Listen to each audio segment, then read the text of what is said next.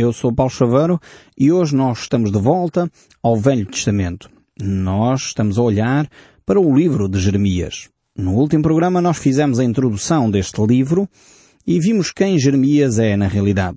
É um homem que realmente é sensível ao seu povo, é um homem que tem uma mensagem dura, é verdade, mas num tempo, ele vive num tempo terrível de corrupção e de injustiça. É um homem que, por sua vez, é solitário. Um homem que está isolado no seu papel e na sua missão de levar o povo a um encontro pessoal com Deus. É verdade que ele viveu num tempo bastante favorável, mesmo assim, tinha um rei que era favorável à palavra de Deus, que era o rei Josias. E durante o reinado do rei Josias, de facto, o povo andou mais ou menos encaminhado no final da vida de Josias, eh, o próprio rei desobedeceu à palavra de Deus e isso custou-lhe a vida.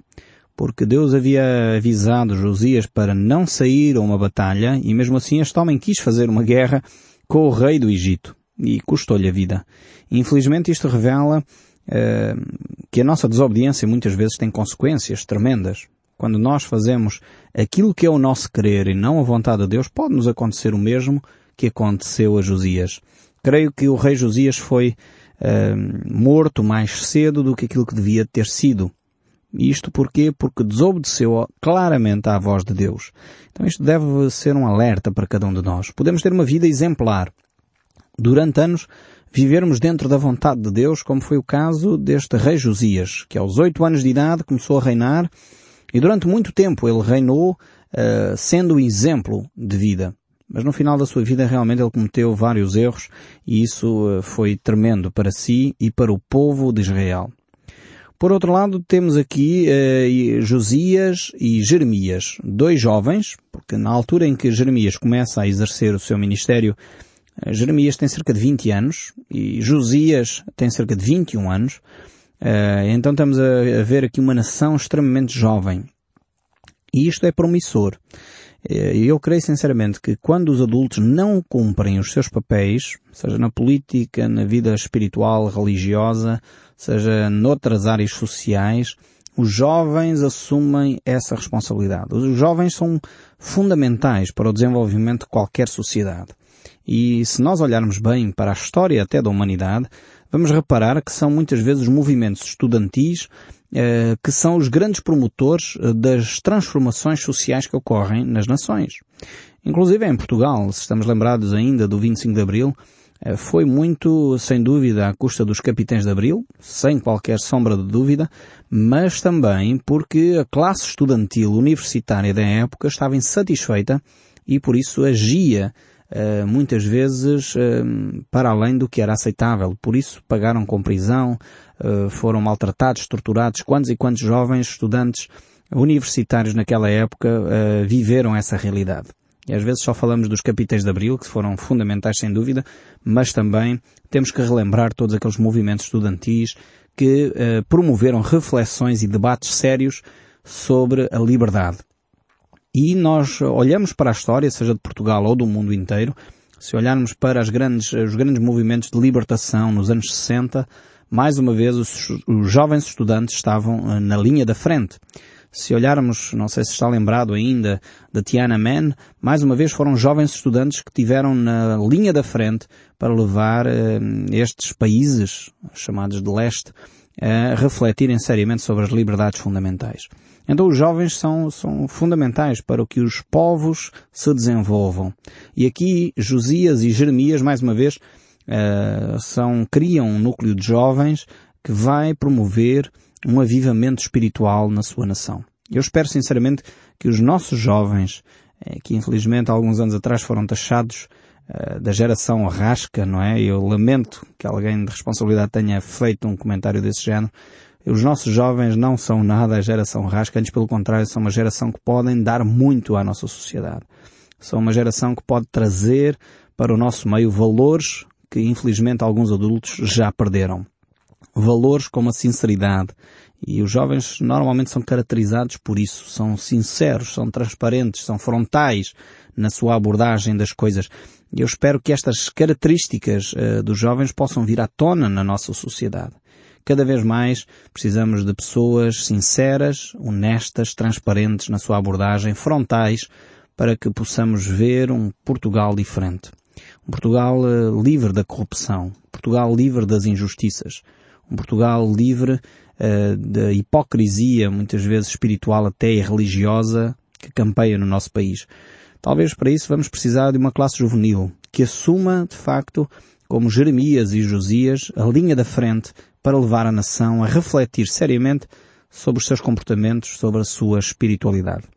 E aqui temos estes dois jovens, estes dois jovens que vão trazer para as ruas da cidade de Jerusalém a reflexão bíblica. Isto para mim é, é do mais uh, fantástico que alguma vez uh, poderia ter acontecido. Eu creio sinceramente, assim como Jeremias certamente queria, porque Jeremias foi educado numa casa de sacerdotes, como nós já vimos no último programa. O seu pai era Ilquias. Ilquias foi o homem que encontrou, redescobriu as Escrituras. Realmente faz-me alguma espécie, porque no tempo de Josias, uh, diz o texto bíblico lá em 2 Crónicas, se vocês quiserem ler, vale a pena ler 2 Crónicas, capítulo 35 em diante, ver como uh, este homem Ilquias vai trazer para a sociedade, para a corte da época, as escrituras que estavam perdidas, vejam bem. E ele descobre as escrituras no templo. Como é que alguma coisa tão importante como a Bíblia se perde num templo? É, parece uma pergunta ridícula, mas eu quero dizer que na nossa Igreja Nacional, em Portugal, na cultura uh, cristã católica romana, se tem perdido a Bíblia nos templos. Esquecemos-nos onde está a Bíblia. A maior parte dos cristãos hoje não conhece as Escrituras. A maior parte dos cristãos hoje não conhece a Bíblia. E alguns não só não conhecem, como têm aversão à Bíblia faz-me alguma confusão. Parece que estamos a viver dias como os dias de Jeremias, em que a Bíblia foi perdida nas próprias igrejas. A Bíblia foi perdida dentro dos meios cristãos. A Bíblia e os valores cristãos foram deixados e esquecidos uh, por aqueles que supostamente deveriam ser os guardiões dos valores cristãos que são os próprios cristãos. Necessitamos realmente redescobrir a Bíblia, trazer a Bíblia para o centro da nossa espiritualidade. Eu creio só quando nós fizermos isso realmente o nosso país vai começar a viver um cristianismo ativo. Talvez vamos precisar de uns jovens como Jeremias e Josias. Alguns que vão encarar a política percebendo que a espiritualidade é o centro da vida de um povo. Talvez vamos precisar de profetas. Talvez vamos precisar de sacerdotes jovens que possam trazer à reflexão o povo mostrando as verdades bíblicas, como elas se relacionam com o dia a dia, com aquilo que eu faço no meu trabalho, com aquilo que eu vejo na minha sociedade, como eu me relaciono com os meus vizinhos, como eu trato os meus filhos e como eu convivo com a minha esposa. Isso é vital eu perceber os ensinos da Bíblia para que as minhas relações interpessoais sejam permeadas por valores cristãos. Quando eu redescobrir a Bíblia, certamente nós vamos poder perceber porque é que é tão importante amar o próximo? Porque é que é tão importante a vida? Porque é que é tão importante ser simpático para com os outros? Ser honesto? Ser verdadeiro? Ser genuíno? Porque é que é tão importante eu confessar o meu pecado e poder admitir as minhas fraquezas? Porque é que é tão importante eu poder receber de Deus o perdão e não de outra entidade qualquer? Porque é que é tão importante eu orar a Jesus, orar a Deus Pai, deixar que o Espírito Santo haja em mim em vez de rogar a qualquer santo ou a qualquer uh, outro ser. Precisamos de facto olhar para as Escrituras e trazer para o centro da nossa vida aquilo que são os princípios de Deus. Eu espero sinceramente que com este programa nós estejamos a contribuir um pouquinho para que a Bíblia se torne fundamental na nossa sociedade outra vez. Precisamos voltar a olhar para as Escrituras como aconteceu no tempo de Jeremias e de Josias.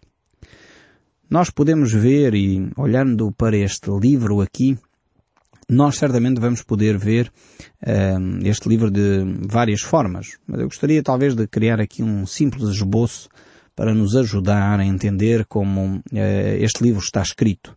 Nós podemos ver logo no primeiro capítulo a chamada do profeta para o seu ministério. Isto é logo Jeremias capítulo 1. E depois temos uma secção a seguir, que é de Jeremias 2 a capítulo 20, eh, que nos fala sobre as profecias que Deus tem para a nação de Judá e para a cidade de Jerusalém. E isto já durante o reinado de Zedequias, que é um dos reis que sucedeu a Josias.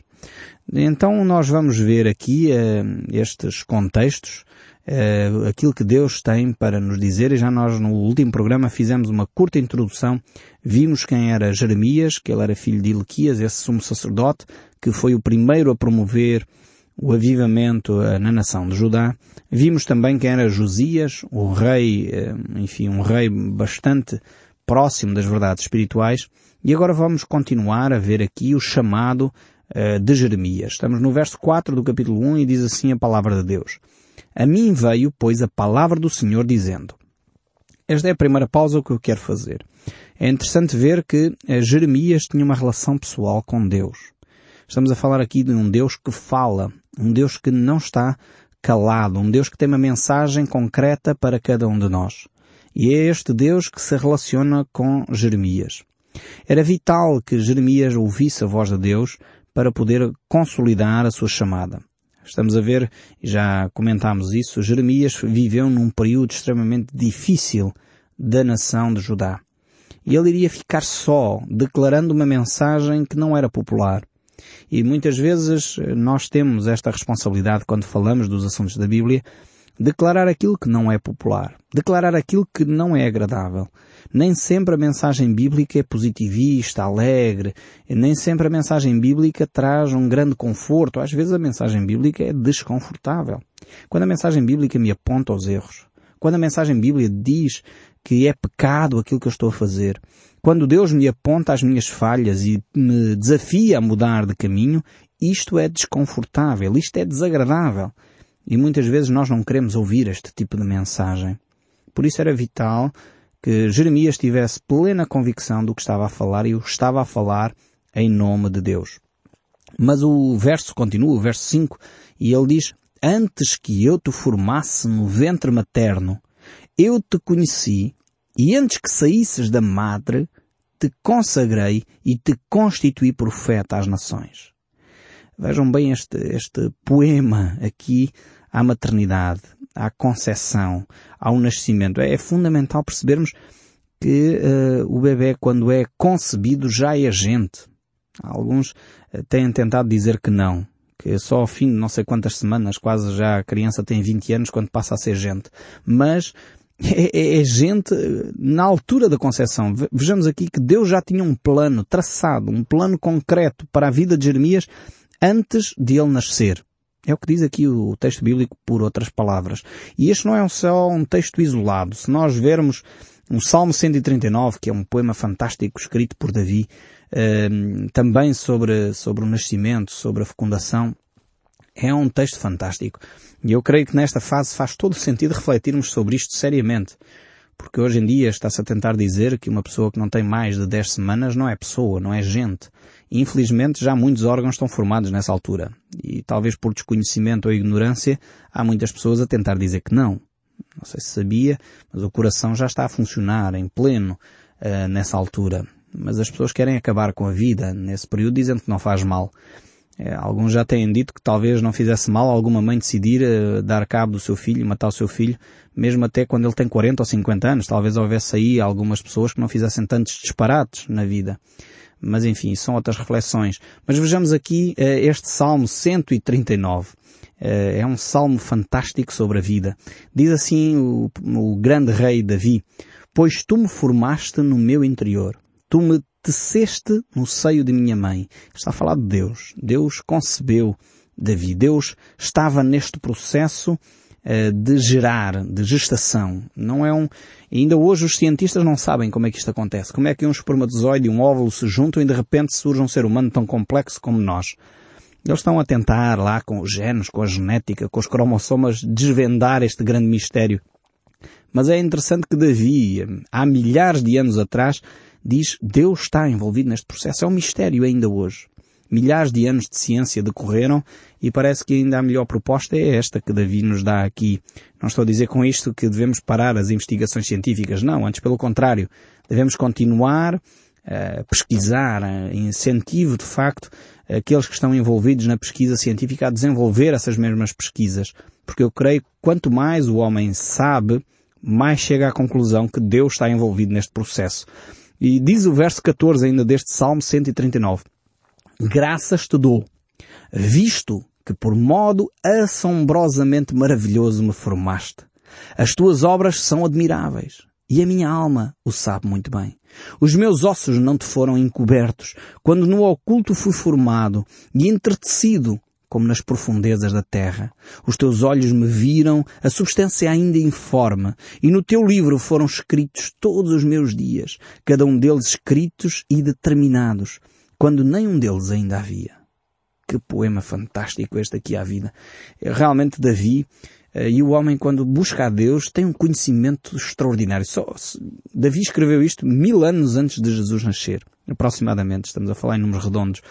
E veja aqui a, a profundidade, o conhecimento científico que está aqui exposto neste poema tão lindo. Ainda hoje os homens continuam a lutar com estas palavras e a tentar descrever e perceber o que acontece na concepção. E com todas as máquinas que hoje nós temos, ainda temos alguma dificuldade em perceber uh, como é que se desenvolve todo este processo, como é que uh, dois componentes se juntam para formar um ser tão complexo. E aqui Davi escreve este poema fantástico. E neste poema, apesar de ele não pretender ser científico, porque isto é um poema, como é óbvio, eh, ele traz à nossa reflexão componentes teológicos, componentes científicos tremendos. Não sei se você percebe e vê a mão de Deus aqui neste processo todo, onde Deus começa a descrever os nossos dias. Aqui não é não é um karma, aqui não é um destino fatal em que eu não tenho opção, não. É no sentido que Deus tem um propósito para nós. Deus tem um objetivo. Nós não existimos simplesmente por existir. Não quer dizer que não temos opção. Temos. Deus deixou-nos com livre-arbítrio. Deus deixou-nos com liberdade de escolha. Mas ao mesmo tempo Deus tem um propósito para si. Você não está cá por acaso. Você não é, não é obra uh, de um plano de, de, de planeamento familiar mal, uh, mal elaborado. Não, você não é obra do acaso. Não foi um descuido dos seus pais. Você tem um propósito de vida que Deus planeou para si. Assim como todas as crianças que nascem. E é por isso que é tão importante não permitirmos que a questão do aborto vá de uma forma aleatória, seja mais um método de contracepção. Não podemos caminhar para aí porque estamos a caminhar contrários a nós próprios, estamos a caminhar contra a nossa própria vida. Temos que ser sérios na forma como apoiamos as pessoas que vivem este drama temos que ser sérios na forma como cuidamos das crianças que não são desejadas, mas temos que ser sérios na forma como também cuidamos das mulheres que vivem o drama do aborto. E às vezes as políticas do nosso país eh, são políticas superficialistas, são políticas que passam por cima pela rama quer-se liberalizar o aborto, mas depois as mulheres que têm que viver esse drama porque perderam os seus bebés e queriam e desejavam esses bebés, não têm acompanhamento médico adequado, não têm um acompanhamento emocional. Os hospitais não têm capacidade de ter psicólogos e psiquiatras para acompanhar as mães que desejavam ter filhos e não conseguem. É lamentável ver no nosso país que promove clínicas de aborto e o Estado procura subsidiar essas mesmas clínicas e esses mesmos abortos não têm subsídios os pais que querem ter filhos e não conseguem. Realmente temos uma política uh, de pirâmide invertida. Não percebo para onde é que o nosso Estado está a caminhar. E realmente precisamos de fazer uma reflexão séria sobre a vida. Precisamos de fazer uma reflexão séria sobre os nossos valores. Aqui não está em causa a pena que se quer atribuir ou não uh, a quem pratica aborto. Aqui está em causa a vida das pessoas. E precisamos de ter esta reflexão e esta consciência séria e plena do que está em causa na nossa sociedade. Eu espero que esta reflexão nos ajude, sinceramente, a crescer e não ficar simplesmente, enfim, de um lado ou de outro, uh, só porque sim ou só porque não. Precisamos de aprender a refletir e não ser uh, simplesmente empurrados por aqueles que querem que nós façamos algumas coisas.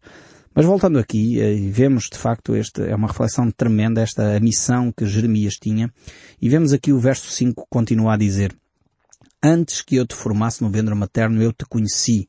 Vemos que Deus conhece perfeitamente cada pessoa, mesmo já antes da concepção, mesmo depois da concepção, logo nos primeiros dias, logo nas primeiras semanas já é conhecido de Deus. Deus já tem um propósito para a pessoa. E o verso 6 ainda diz, então eu lhe disse, ah, Senhor Deus, eis que não sei falar porque não passo de uma criança. Ou seja, Jeremias era um jovenzinho e ele realmente tinha 20 anos, ele não era uma criança propriamente dita, mas em termos sociais era. Naquela época, e durante muitos anos ainda, é por isso que Jesus Cristo só começa o seu ministério aos 30 anos, porque no povo hebraico os 30 anos era a maioridade. E aqui Jeremias era de facto um jovem, e naquela época ou se era criança ou se era adulto.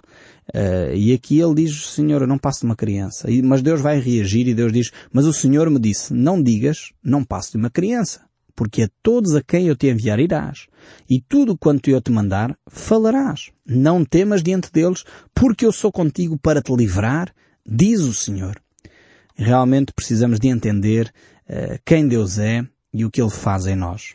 Como dizia Luther King, um dos grandes homens uh, dos anos 60, ele dizia, um com Deus é maioria. E quando nós de facto estamos no lado de Deus, devemos estar confiantes da mensagem, devemos estar confiantes também do nosso papel na sociedade. O verso 9 ainda diz, estendeu Deus a mão e tocou-me na boca, e o Senhor me disse, eis que ponho na tua boca as minhas palavras. Olha que hoje te constituo sobre as nações e sobre os reinos, para arrancares e derribares, para destruires e arruinares, e também para edificares e para plantares. Realmente esta era a grande mensagem, grande propósito da vida de Jeremias. E o verso 11 segue, veio ainda a palavra do Senhor dizendo, que vês tu, Jeremias? Respondi, vejo uma vara de amendoeira. Disse-lhe o Senhor, viste bem, porque eu velo sobre a minha palavra para a cumprir. Outra vez veio a palavra do Senhor dizendo que vês? E eu respondi, vejo uma panela ao fogo, cuja boca se inclina para o norte. Disse-me o Senhor, do norte se derramará o mal sobre todos os habitantes da terra, pois eis que convoco todas as tribos do reino do norte, diz o Senhor, e virão, e cada reino porá o seu trono à entrada das portas de Jerusalém, contra todos os seus muros em redor, e contra todas as cidades de Judá. Pelejarão contra ti, mas não prevalecerão, porque eu sou contigo, diz o Senhor, para te livrar. Grande promessas tinha Deus para Jeremias. E de facto Jeremias deveria ficar firme na mensagem que tinha. Uma mensagem dura, mas uma mensagem também para levar o povo ao arrependimento, porque Deus amava aquele povo. E Deus o ama assim. E eu espero sinceramente que o som deste livro continue a falar consigo, mesmo depois de desligar o seu rádio. Que Deus o abençoe ricamente e fique firme nas promessas do Senhor.